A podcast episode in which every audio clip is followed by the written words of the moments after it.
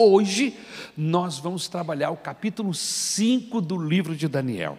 Capítulo 5 do livro de Daniel. Eu quero que você abra sua Bíblia nesse momento, para que nós possamos, no nome de Jesus, ler esse texto, amém? E sermos abençoados por esse texto. Estamos estudando o livro de Daniel, amém? E tem sido uma bênção para mim, meus irmãos, é, trabalhar com esse servo do Senhor Jesus Cristo. Amém? Nós vamos ler todo, quase praticamente todo o capítulo 5. Amém? E com isso, você poderá entender o pano de fundo desta mensagem. Ok? O enunciado do texto é o banquete do rei Belsazar. Ok? Vamos lá então? Eu vou ler na nova tradução da linguagem de hoje, que é uma tradução com uma linguagem simples, muito compreensível, amém? Para que todos possam, ouvindo, entender e, quem sabe, acompanhar esse texto aí com a sua Bíblia no nome de Jesus, ok? O tema da nossa mensagem é pesado na balança divina. Pesado na balança divina. Certa noite, o rei Belsazar, da Babilônia, deu um banquete, convidou mil autoridades do país e começou a beber vinho com os convidados.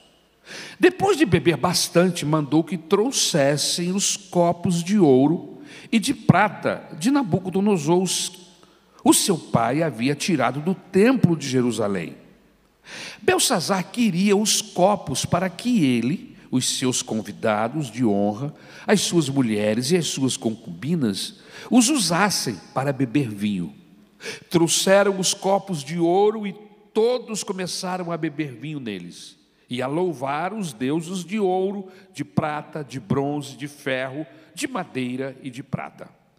De repente, apareceu a mão de um homem e ela começou a escrever na parede branca do salão do banquete, num lugar iluminado pela luz do candelabro. Ao ver a mão, o rei não sabia o que pensar, ficou pálido de medo e começou a tremer da cabeça aos pés. Depois, gritando, ordenou que chamassem os adivinhos, os sábios e os astrólogos. Logo que eles chegaram, Belsazar disse: Aquele que ler o que está escrito na parede e me explicar o que quer dizer, será vestido com roupas de púrpura, receberá uma corrente de ouro para pôr no pescoço e será a terceira autoridade mais importante no meu reino. Todos os sábios entraram no salão, mas nenhum deles pôde ler o que estava escrito na parede nem explicar ao rei o que aquilo queria dizer. O rei se assustou ainda mais, e o seu rosto ficou mais pálido ainda. E nenhuma das altas autoridades sabia o que fazer. Então, a rainha mãe, que tinha ouvido os gritos do rei e dos seus convidados de honra, entrou no salão e disse ao rei: Que o rei viva para sempre. Não se assuste, nem fique pálido assim Pois aqui no seu reino há um homem que tem o espírito dos santos deuses. Quando Nabucodonosor, o seu pai, era rei, esse homem provou que era ajuizado, inteligente e sábio, tão sábio como os deuses. E o rei Nabucodonosor pôs esse homem como chefe dos sábios, adivinhos, feiticeiros e astrólogos. Pois Daniel, esse homem a quem o rei deu o nome de Beltesazar, pensa com muita clareza. Ele é sábio, é inteligente e pode interpretar sonhos, explicar coisas misteriosas e resolver assuntos difíceis. Portanto, chame Daniel e ele explicará o que está escrito na parede. Levaram Daniel até a presença do rei. E este perguntou: Você é mesmo aquele Daniel? Um dos judeus que o meu pai, o rei Nabucodonosor, trouxe de Judá como prisioneiros? Já me disseram que o Espírito dos deuses está em você. e que você pensa com muita clareza e é muito inteligente e sábio. Há pouco estiveram aqui os sábios e os astrólogos que eu mandei chamar para que lessem as palavras que estão escritas na parede e me explicassem o que elas querem dizer. Porém, eles não puderam dar nenhuma explicação. Mas alguém me disse que você pode explicar mistérios e resolver assuntos difíceis. Portanto, se você puder ler o que está escrito e me explicar o que quer dizer, você será vestido com roupas de púrpura, receberá uma corrente de ouro para pôr no pescoço e será a terceira autoridade mais importante do meu reino.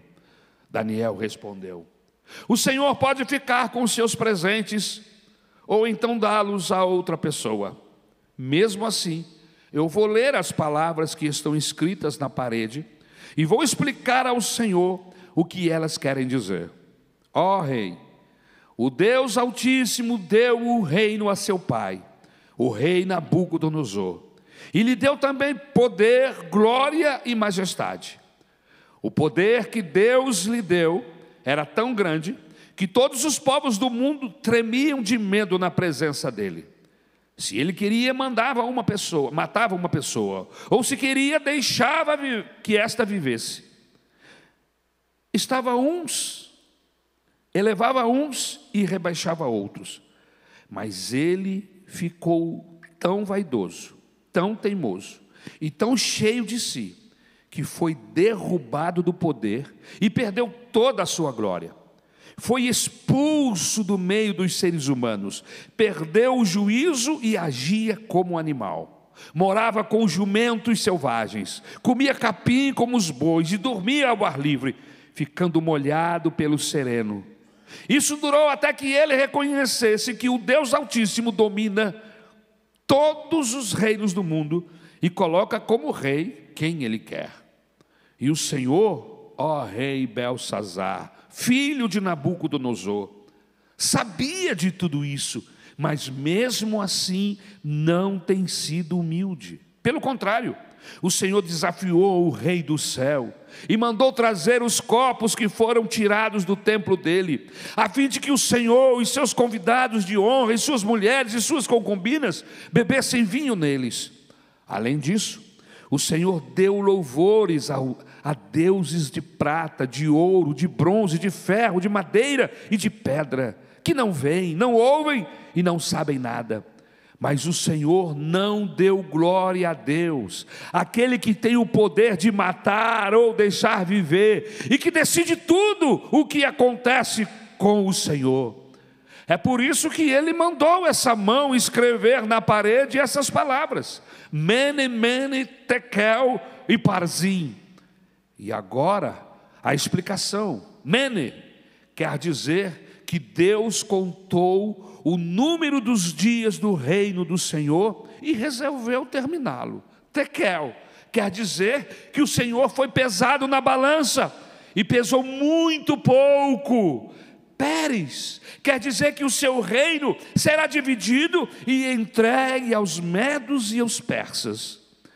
Aí o rei Belsazar mandou que vestissem Daniel com roupas de púrpura, pusesse uma corrente de ouro no seu pescoço e anunciasse que dali em diante ele seria a terceira autoridade mais importante do reino da Babilônia.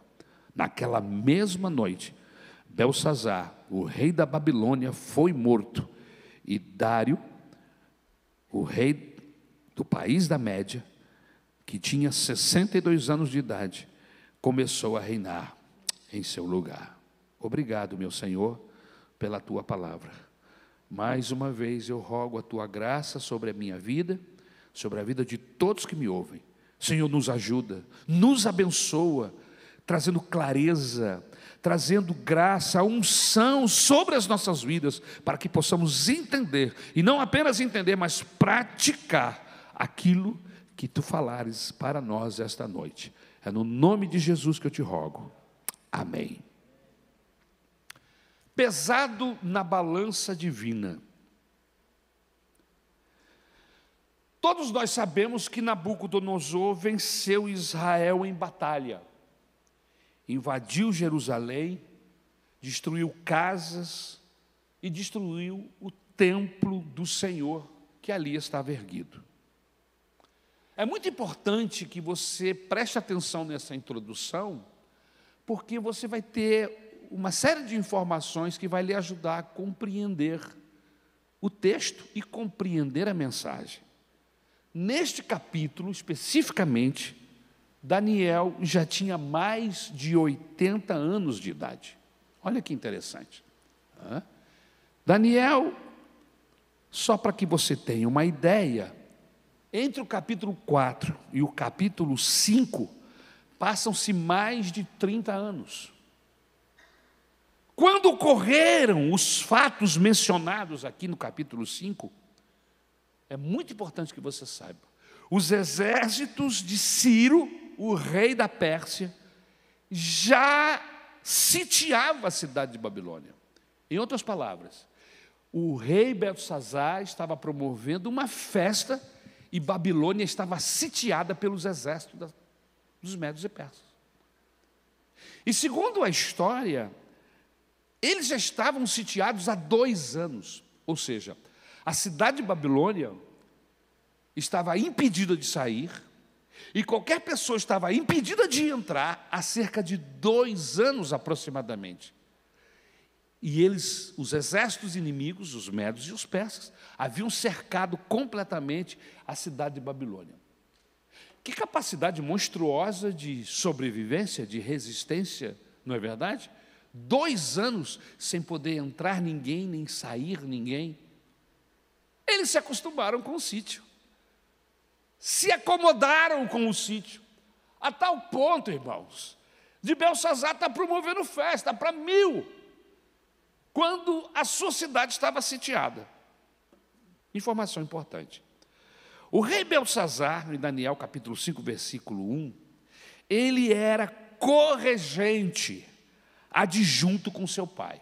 Por isso que ele fala essa frase, terceiro dominador, porque quem dominava era o seu pai, Nabucodonosor, ele em segundo lugar, e quem desce a interpretação da escritura, da inscrição na parede, seria o terceiro mandatário, no caso, Daniel, porque foi isso que ele ofereceu a qualquer um que desse o significado daquelas palavras, a interpretação daquele, daquelas palavras na parede. Outra coisa importante é a sala do banquete, a medida daquela sala. Eu fiz um cálculo aqui, meus irmãos, tirando as laterais aqui da nossa igreja, essas duas rampas, este salão aqui do meio, era mais ou menos essa medida o salão, quem sabe um pouquinho mais até lá fora. Amém? A, a, história nos dá uh, mais ou menos uns 19 metros de largura por 20, por 53 de comprimento. Então, 19 metros de largura por 53. Você mede 53 passos aqui, bem dados, então é, é bem maior do que esse salão aqui, ok? Então, só para que você tenha uma ideia. Outra coisa importante é que aquela festa era uma festa ímpia. E o que significa uma festa ímpia com muito vinho, com mulheres e concubinas? Significa orgia, ok? Então era uma festa ímpia com orgia, muitas mulheres, muito vinho, muita profanação, ok? Outra coisa importante é que, segundo o texto, segundo o que nós lemos aqui, Deus tem uma medida ou Deus tem um peso. E segundo a interpretação do próprio Daniel, quando Deus pesou Belsazar, percebeu que a sua vida não tinha peso nenhum. Né? Por outro lado, a medida da sua iniquidade estava cheia. O seu juízo foi repentino a sua ação, promovendo aquela festa, aquela orgia, e ainda trazendo os elementos, ou melhor, os utensílios do tabernáculo, do santuário, que Nabucodonosor, quando foi a Israel, venceu Israel na batalha, derrubou o, o, o templo, ele levou todas as peças, os utensílios de ouro, e levou para a Babilônia. Beltesazar promove uma festa e manda trazer tudo isso para servir os seus convidados. Foi a medida do juízo de Deus sobre a vida daquele homem. Irmãos, como é importante nós sabermos que existem momentos decisivos na nossa vida. Esse momento aqui, por exemplo, é um momento decisivo. Mas parece que o Belsazar não está muito ligado com o momento que ele está vivendo.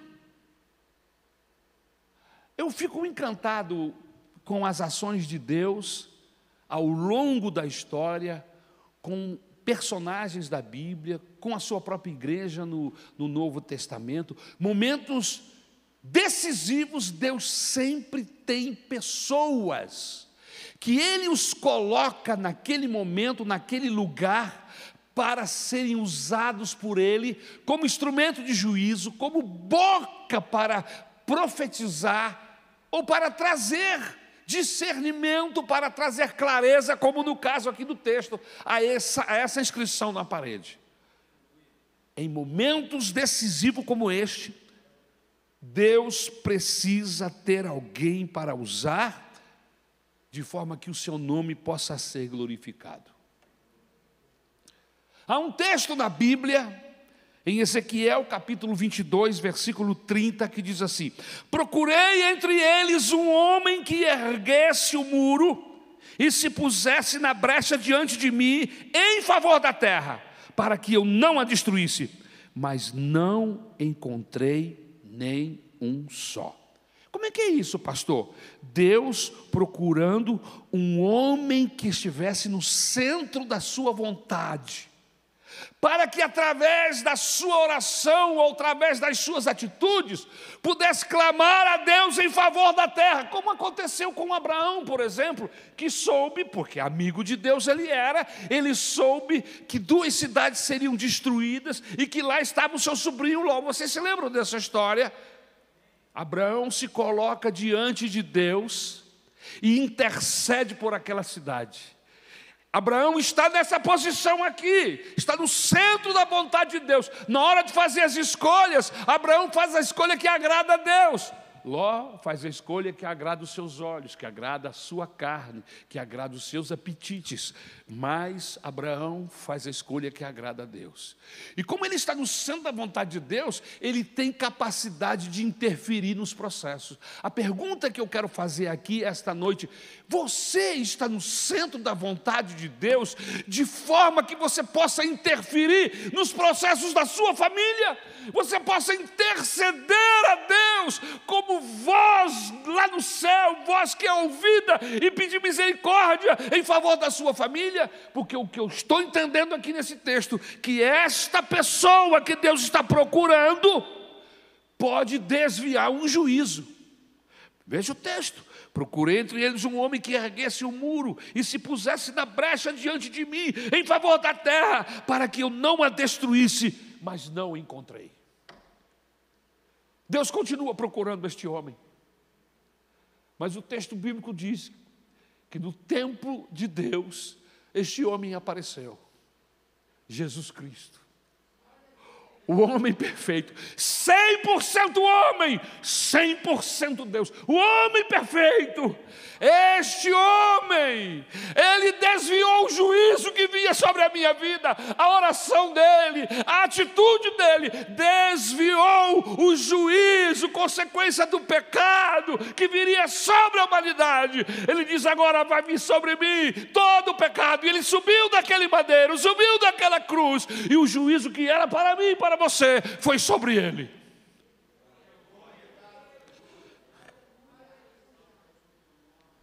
Eu me lembro de um outro texto bíblico que se encontra em João capítulo 6, versículo 9. E esse texto, ele é muito interessante porque os discípulos estão muito preocupados com, com aquela multidão que queria alimentar-se, ou melhor, que estava faminta já, todo dia estava ouvindo o Senhor Jesus. Jesus mandou que dispensasse, e eles falaram assim: Mas nós vamos dispensá-los sem dar nada. Uh, enfim, criou-se um, uma interrogação, uma questão. E Jesus disse: Vocês mesmo podem dar de comer a eles. Mas eles não entenderam. E daqui a pouquinho trouxeram um menino. E aí é o texto. Aqui está um rapaz com cinco pães de cevada e dois peixinhos. Diante daquela necessidade, havia um rapaz com cinco pães de cevada e dois peixinhos. Irmãos, eu, eu quero ser resposta de oração de pessoas. Eu quero ser instrumento de bênção para pessoas. Ser cristão, ser evangélico, ser seguidor de Jesus, é estar no lugar certo, na hora certa, com a provisão, com a palavra certa. Irmãos,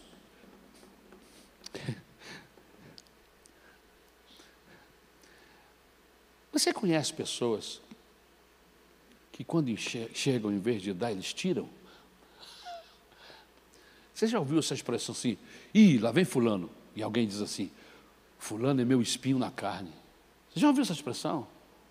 Fulano é meu espinho na carne. Ah, meu Deus, tem misericórdia. Só não se benze porque é crente. Mas vontade dá. Porque é, é ruim, é triste. Sabe, irmão, eu não quero ser espinho na carne de ninguém, não, irmão. Eu quero ser bálsamo. Deus nos chamou para sermos bálsamo, para nós aliviarmos dores e não causarmos dores. Esse moço não sabia, mas quando ele saiu de casa, ele seria usado de maneira poderosa. Suas provisões foram usadas para alimentar multidões. Aleluia! Aqui está um rapaz. Você poderia ser esse rapaz. Você poderia ser esse moço. No capítulo 5, diante daquela circunstância toda difícil que Belsazar está vivendo e todos os seus mil convidados, alguém diz: existe um homem, versículo de número 11. Existe um homem em teu reino que possui o espírito dos santos deuses. Na época do teu predecessor, verificou-se que ele tinha percepção, inteligência e sabedoria como a dos deuses.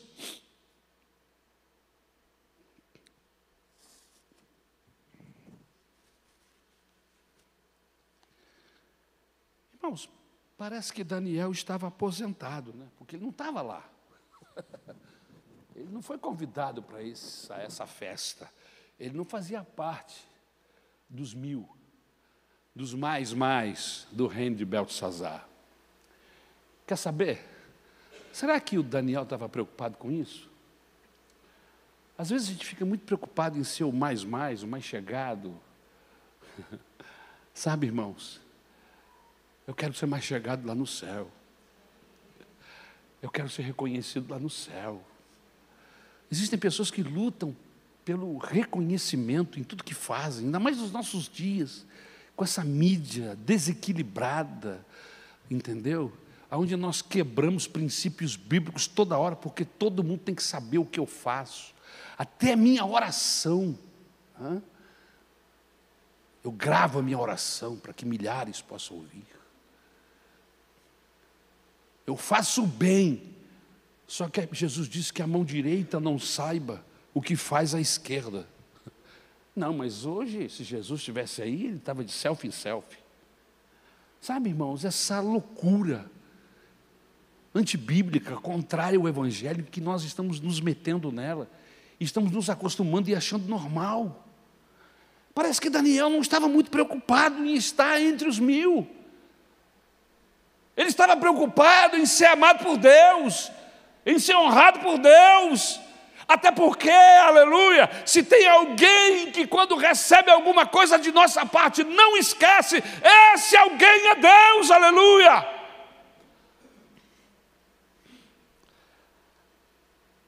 Há um homem, disse a mãe de Belsazar. Nós estamos necessitando urgentemente deste homem no nosso estado. Nós estamos necessitando urgentemente deste homem na nossa igreja. Nós precisamos de homens e mulheres da nossa igreja que se coloquem na brecha do muro. Para que o inimigo não possa entrar por aquela brecha, porque está ali alguém que vai resistir, aleluia. Precisamos de homens e mulheres, de jovens, de todo tipo de pessoa, que se coloque nas mãos do Senhor, para que Ele possa usar da maneira que Ele quiser, da forma que Ele quiser. Por que, que Daniel foi reconhecido. Por que, que Daniel foi aclamado nesse momento de dificuldade? Foi reclamada a sua presença nesse momento. Por quê? Porque Daniel era conhecido por sua comunhão com Deus. Eu sei que você tem cabelos bonitos, que os seus olhos são verdes, que você gosta de vestir-se bem, mas olha, meu querido, minha querida, que as pessoas possam caracterizar você, possam perceber você, não pelas vestes, não pelo penteado do cabelo, não pelo carro ou pela conta do banco, mas que eles possam olhar para você, porque vê em você alguém que tem comunhão com Deus, aleluia.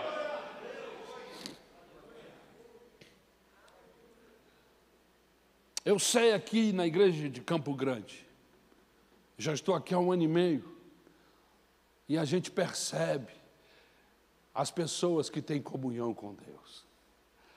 Aleluia. As pessoas que levam Deus a sério. Há um homem.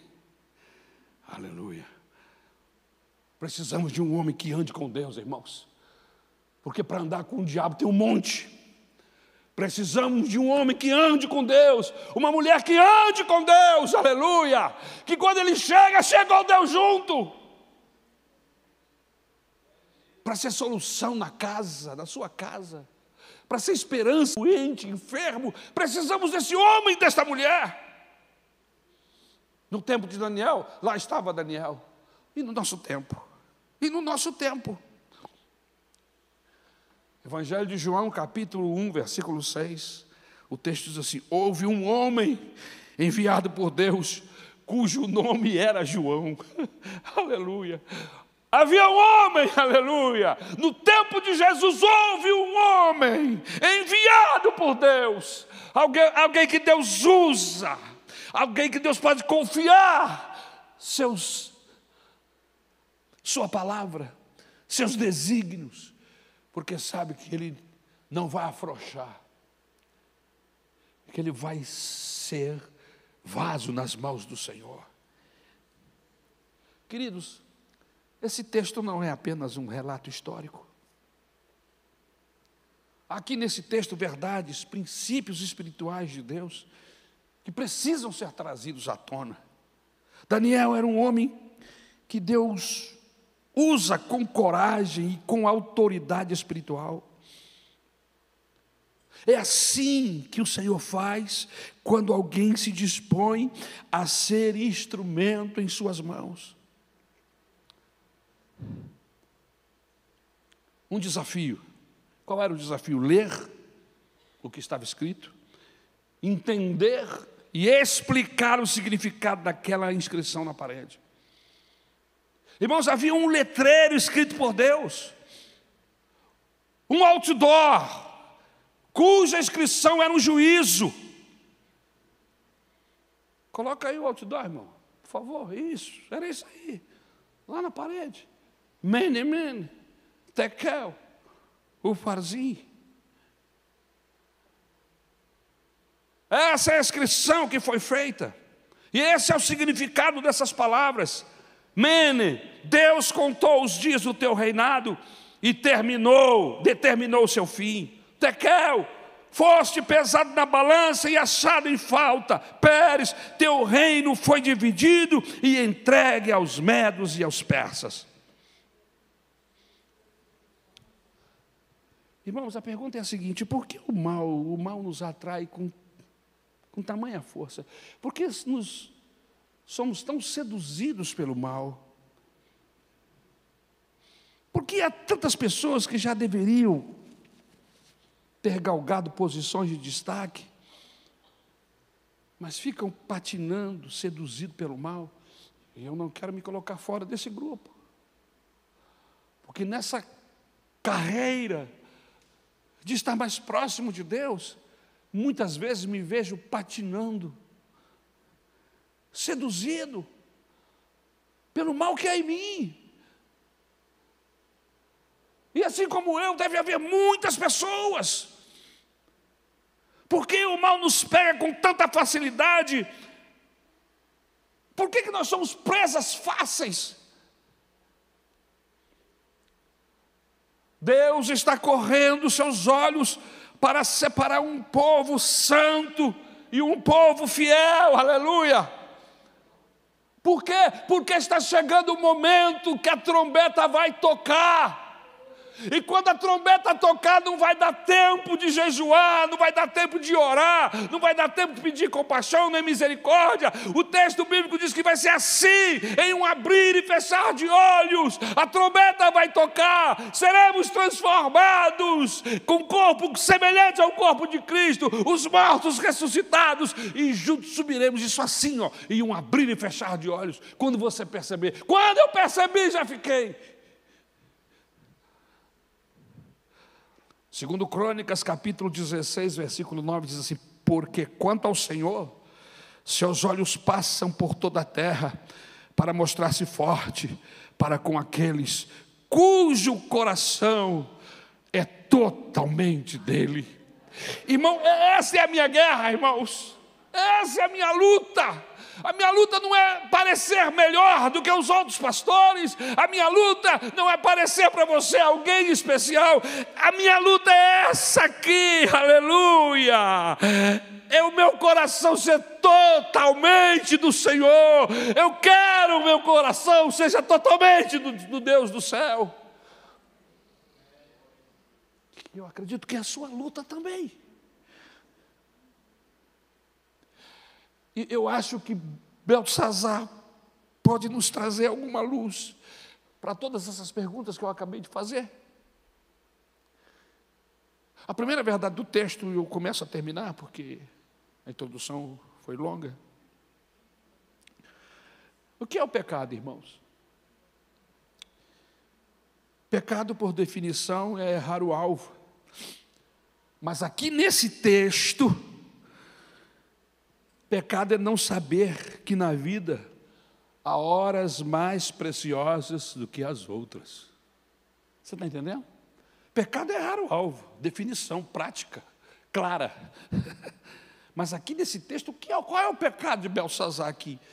Belsazar não soube discernir a hora em que ele estava vivendo.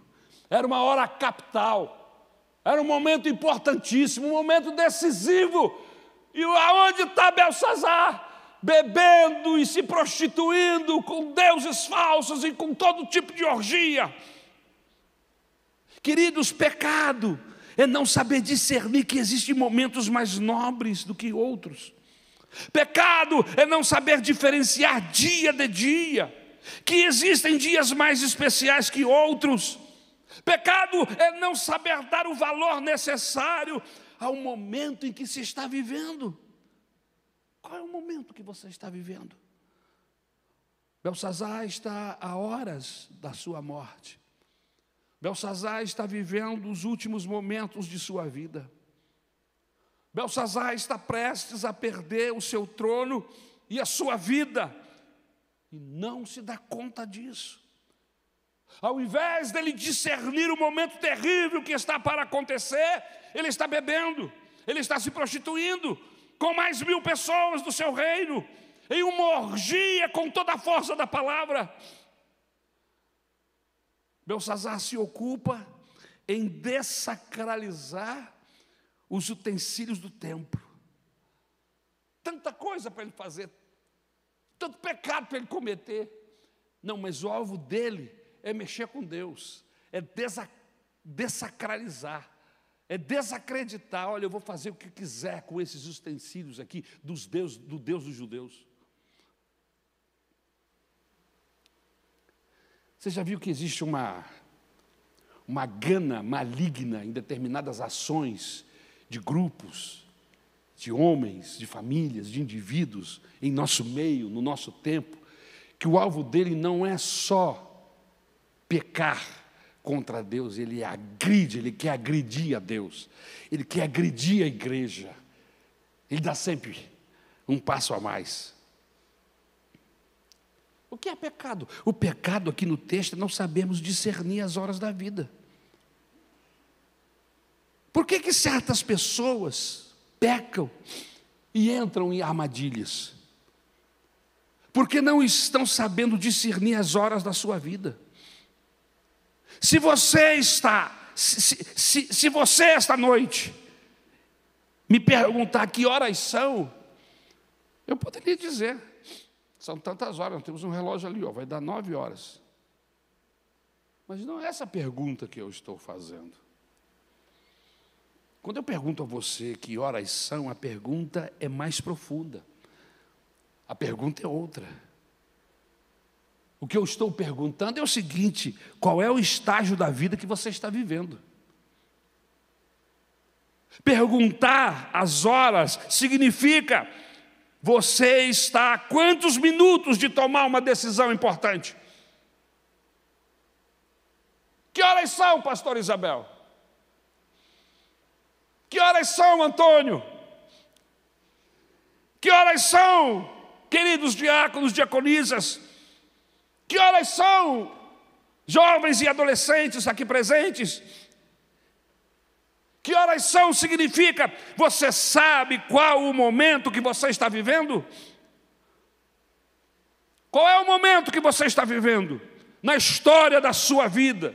Qual é o momento que você está vivendo na história dos seus filhos? na história do seu casamento, da sua esposa, do seu marido. Que horas são? Pecado aqui nesse texto é não saber discernir exatamente isso. Você sabe qual é o momento que estamos vivendo na história da humanidade?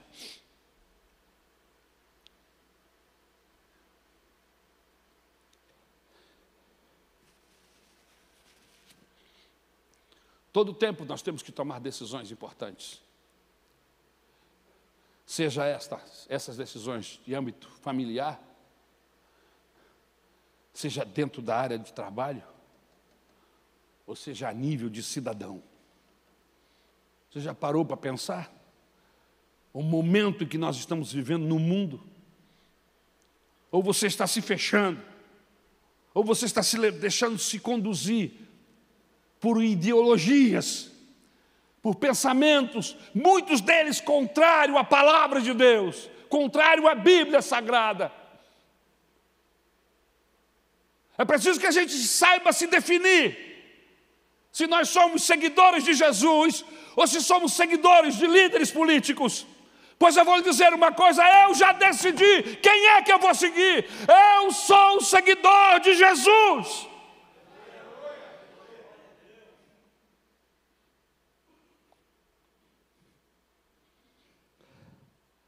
Sabe por que tantas pessoas pecam? Se envereda por caminhos tortos. Se eu perguntar a eles que horas são, eles não sabem dizer. Estão entretenidos com os processos do mundo, estão entretenidos com seus desejos, com as suas vontades. Eu gostaria que esta mensagem, esta noite, lhe despertasse. Porque Jesus disse: Olha, vocês não dizem que a colheita ainda falta muito tempo para que a colheita chegue. Olhe, levante os vossos olhos e vejam que os campos estão brancos para a ceifa.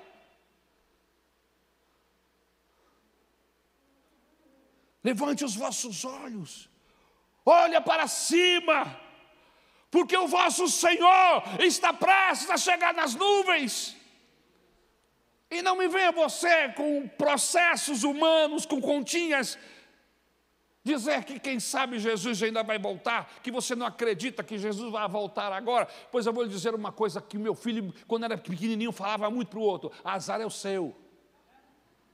Pois eu estou esperando Jesus para essa noite, para essa madrugada. Se você nas suas contas acha que ele vai vir daqui a 50, 80 anos, pois eu vou lhe dizer, meus pésames, Porque você não está preparado para subir hoje e você está empurrando esse processo para frente. Você precisa entender que nós estamos vivendo os últimos minutos que antecedem a volta de Jesus. Olha, olha para o planeta, olha para o que está acontecendo ao seu redor, os processos que nós estamos vivendo.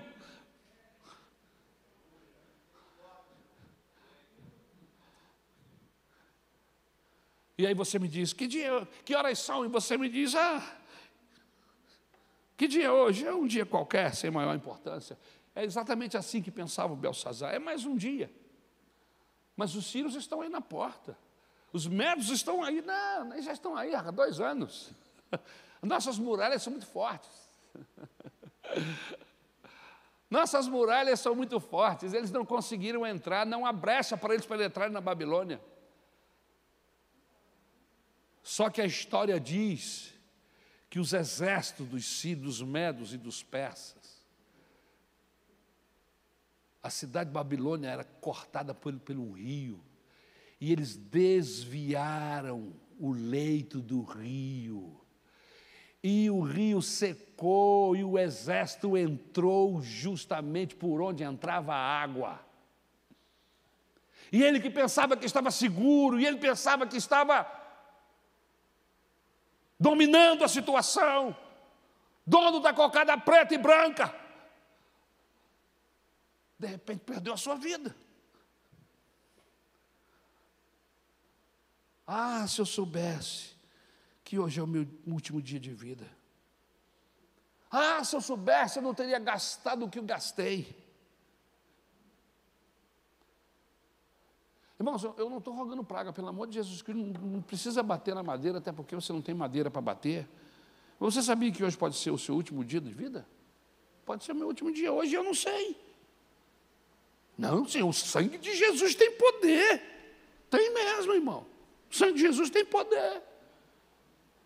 E muito. Agora, eu preciso entender que a Bíblia diz que a minha vida é como um vento, um sopro. Esses 60, 70 anos que aqui vivemos, passa tão rápido que você nem se dá conta e você pensa que tem não tem mais, porque já chegou a 60, 70.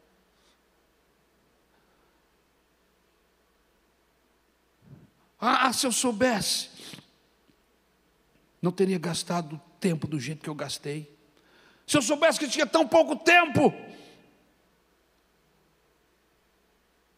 Mas porque você não sabe, então você vive de qualquer maneira?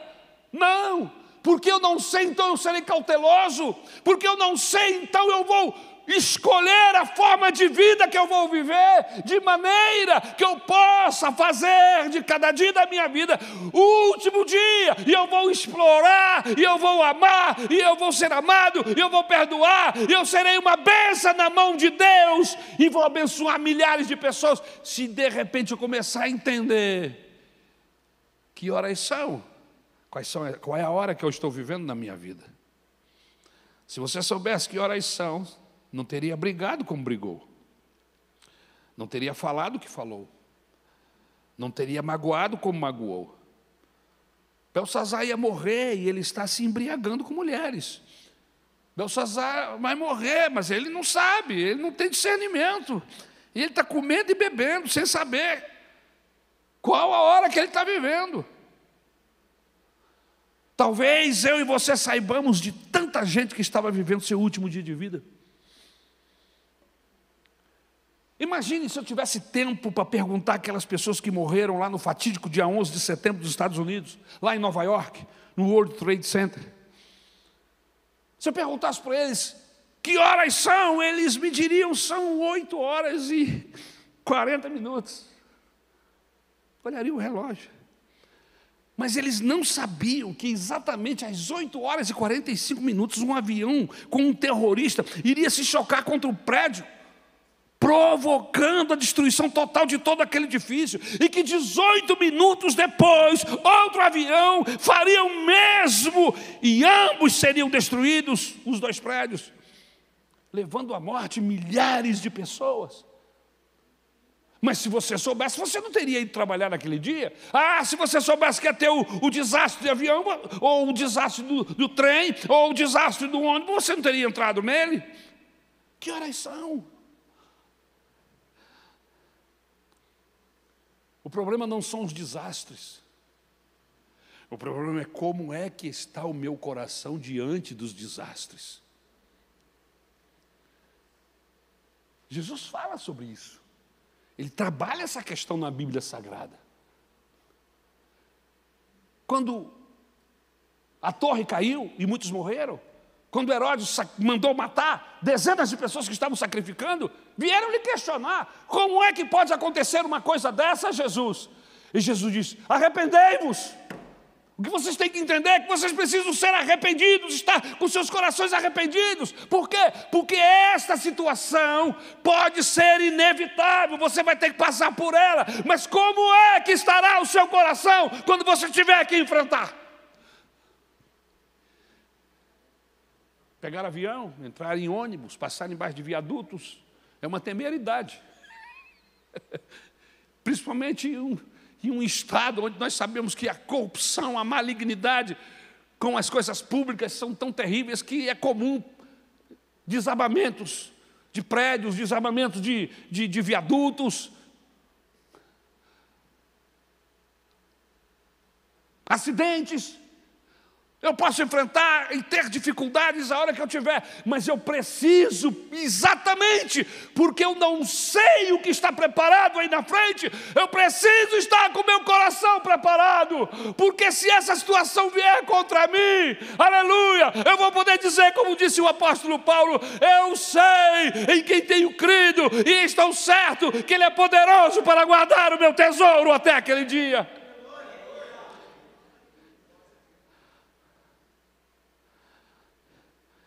Qual é a hora que você está vivendo na sua vida? Que horas são? Você está despreparado para encontrar-se com o seu Deus? Que horas são? A igreja existe para isso. Uma das principais finalidades da igreja não é promover eventos, irmãos. A principal finalidade da igreja é ajudar a preparar o homem para ter um encontro com Deus para encontrar-se com o seu Deus. É essa nossa função primordial. E às vezes parece que a gente está se desviando dela. Aconteceu em nossa igreja em Caxias, eu estava pastoreando lá, o pastor Denis, conhecido de todos nós, convidou um dos seus funcionários para ir à igreja. Haveria uma festa jovem, e ele convidou um dos seus funcionários, que era jovem, mas esse jovem não quis ir. No dia seguinte, quando voltava de um baile às quatro e trinta da manhã, foi assassinado por um, por um assaltante que o emboscava. Fez uma emboscada. Sim, qualquer um pode ser assaltado. Em qualquer lugar do Rio de Janeiro. Em Caxias, muito mais. A questão não é ser emboscado. A questão é que ele tinha sido convidado para ir a um culto onde a palavra de Deus ia ser pregada. E quem sabe, se ele tivesse ido, Deus o teria salvo. E quando o marginal fizesse a emboscada, quem sabe, ele poderia ter autoridade para resistir àquela situação, ou mesmo que viesse a morrer, sua alma estava lavada e remida pelo sangue de Jesus. Essa é a questão. Essa é a questão. É a sabedoria da coisa. Você tem consciência de que horas são? Você tem consciência que esta pode ser a última mensagem que você está ouvindo? E eu pergunto: que horas são? Se você souber responder essa pergunta, você vai gastar seu dinheiro diferente. Se você souber responder essa pergunta, você vai ser uma mulher, um homem, um adolescente diferente. Porque você está discernindo o seu tempo, discernindo os, os, acontecimentos, e agora você não vai mais de uma maneira desleixada viver a vida, mas você vai viver a sua vida com atenção, com rigor. Por quê? Porque você sabe que os dias são maus. Porque Belsazar não soube responder essa pergunta. Estava próximo de se encontrar com Deus e não, e não se deu conta. E eu vou terminar aqui.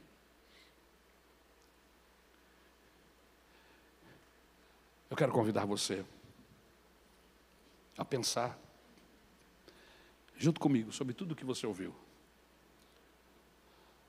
sobre a desgraça de estar perto, perto da salvação, perto da bênção de Deus e não discernir. Belsazar devia ter mais ou menos a mesma idade de Daniel, quem sabe um pouco menos ele acompanhou todo o processo, os milagres que Deus operou através de Daniel.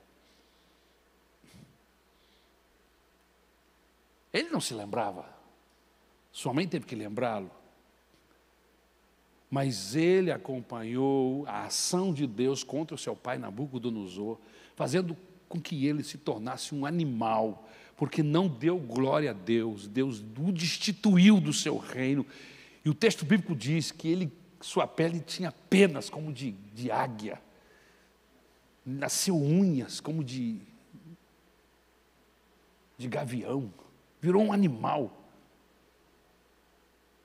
Durante um tempo, sete anos, foi isso mesmo, irmãos?